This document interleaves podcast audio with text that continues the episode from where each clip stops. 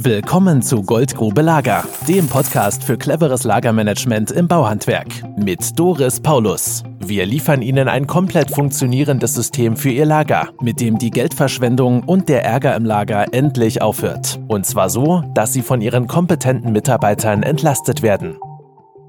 Danke, dass Sie sich für das Thema interessieren und uns Ihre Zeit schenken.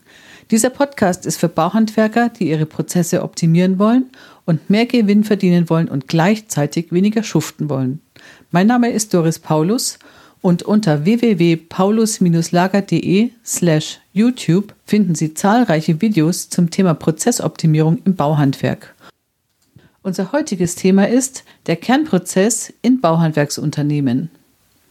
Herzlich willkommen zur Miniserie Prozesse im Bauhandwerk. Heute mit Miguel Caposti, Matthias Oelze und Doris Paulus von Paulus Lager. Und danke, dass Sie sich für das Thema interessieren und uns zuhören.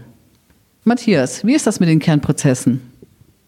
Erstaunlicherweise sieht der Kernprozess in einem Bauhandwerksunternehmen fast immer gleich aus, auch wenn man es auf den ersten Blick nicht glauben möchte.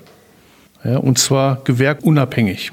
Mhm. Das Ganze hängt halt damit zusammen, dass der Kernzweck eines Handwerksbetriebs halt ist, Material kaufen, händisch zu veredeln und wieder zu verkaufen. Genau. Und erstaunlicherweise ist das in allen Gewerken mehr oder weniger gut gelöst.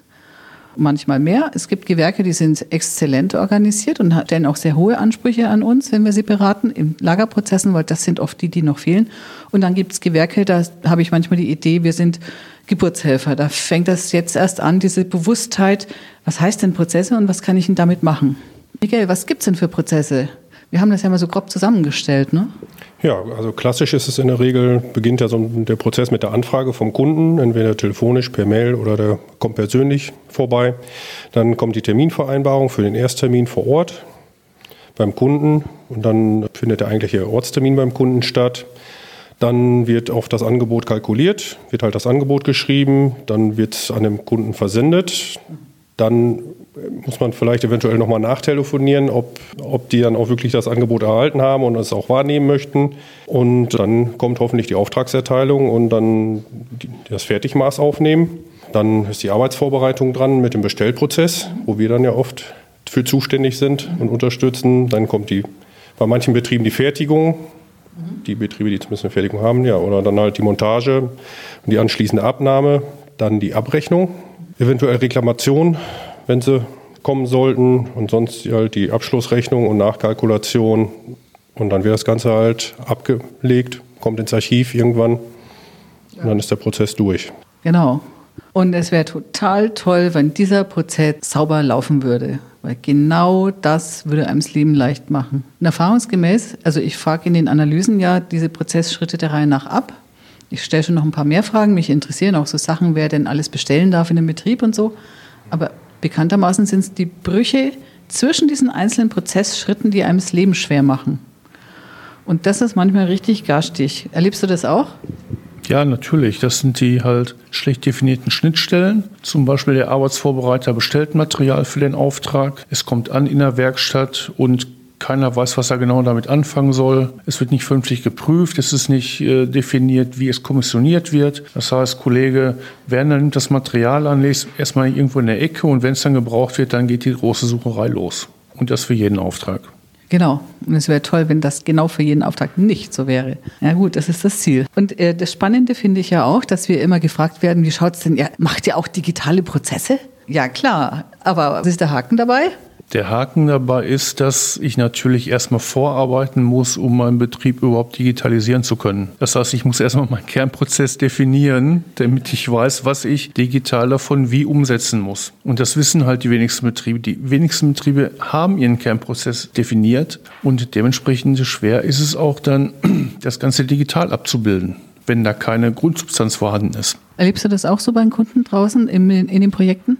Ja, im Prinzip erleben wir es genau so und oft ist es halt einfach, dass nur Teile dann halt abgebildet werden, wo man gerade dran denkt und dann halt die typischen Prozessbrüche da sind, ne, wo dann halt wieder Teile fehlen, wo nicht dran gedacht wurde in dem Augenblick und dadurch das Ganze halt dann auch sehr holprig vonstatten geht und wieder mehr Aufwand bedeutet, um diese Aufträge halt durchzuführen. Ich frage in den Analysen auch immer die EDV-Programme ab und frage auch ab, ob die Module äh, für Disposition zum Beispiel genutzt werden und ähnliches. Und dann merke ich schon, wenn ich ein bisschen in die Tiefe gehe, dass da ganz viel fehlt. Und dass das oftmals nur zum Adressen aufbewahren und zum Rechnungen schreiben benutzt wird, aber die Tiefe des Know-hows, das ich benötigen würde, um wirklich digital zu arbeiten, ist oftmals in den Betrieben leider nicht vorhanden. Geht euch auch so, ne? Ihr nickt ganz beide heftig mit dem Kopf. Erlebe ich auch ganz oft in den Betrieben.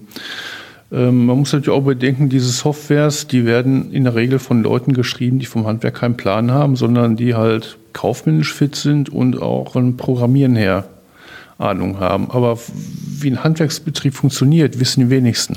Und das ist der große Haken an der Sache, denke ich mal. Genau, denn oft sind diese Programme eher an der Industrie angelehnt und äh, sind halt eher an den Prozessen von der Industrie definiert. Und auch die Bestellprozesse, wie dieses typische am Regal scannen. Und äh, ja, das sind halt diese typischen Sachen, die die Programme oft alle können, aber im Handwerk unnötig sind oder oft auch einfach nicht gebraucht werden, sondern dafür braucht man eher andere Prozesse. Also sie sind einfach dysfunktional, weil sie im Handwerk nicht funktionieren. Das sind andere Prozesse nötig und die EDV bilden das leider häufig nicht ab.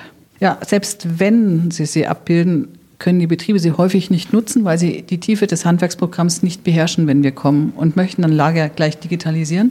Ich mache es dann so, dass ich denen das gerne erlaube in einem halben Jahr dass ich dann sage, ist okay, machen Sie es in einem halben Jahr und vorher bitte einmal kurz nochmal zur Erinnerung, wie das alles geht mit analog und begreifen kommt von anfassen. Und wenn das verinnerlicht ist, dann klappt das auch mit der Digitalisierung, weil dann wissen die genau, gehen die in Gedanken spazieren in ihren Prozessen und wissen, wann sie was anklicken müssen und wer welchen Nutzen davon hat. Dann sind die Prozesse sauber aufgesetzt und verstanden worden. Das war einmal das Thema zum Thema Kernprozess. Wie schaut diese Aufzählung aus? Welche Schritte sind es, die ein Auftrag durch den Betrieb nimmt? Und der nächste Podcast zum Thema Prozesse im Bauhandwerksunternehmen beschäftigt sich dann mit den Prozesskosten.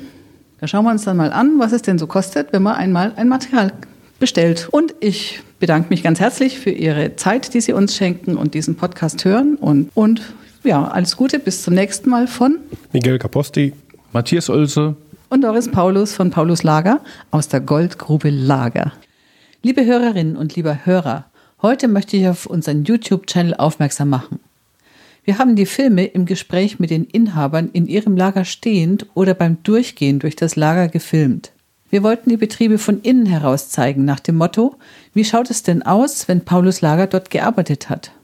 Unser YouTube-Channel ist erreichbar unter www paulus-lager.de slash YouTube.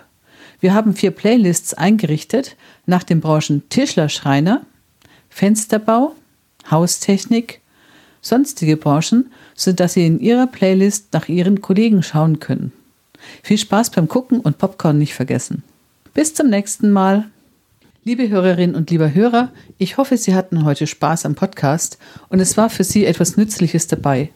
Ich würde mich sehr freuen, wenn Sie diesen Podcast positiv bewerten. Damit helfen Sie uns wirklich, denn die Anzahl der Bewertungen steuert unser Ranking.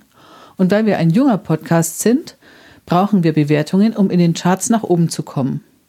Je mehr gute Bewertungen wir bekommen, desto mehr Hörer und desto mehr Prozessoptimierer-Profis kann ich für uns gewinnen. Und umso mehr Inhaber schaffen es, aus dem scheußlichen Hamsterrad auszusteigen und Lebensqualität zurückzugewinnen.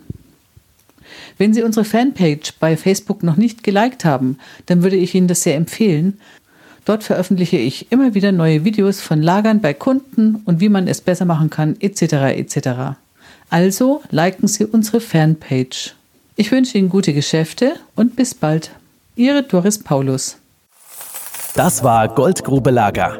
Wenn Sie mehr wissen wollen, melden Sie sich heute noch für ein Infogespräch.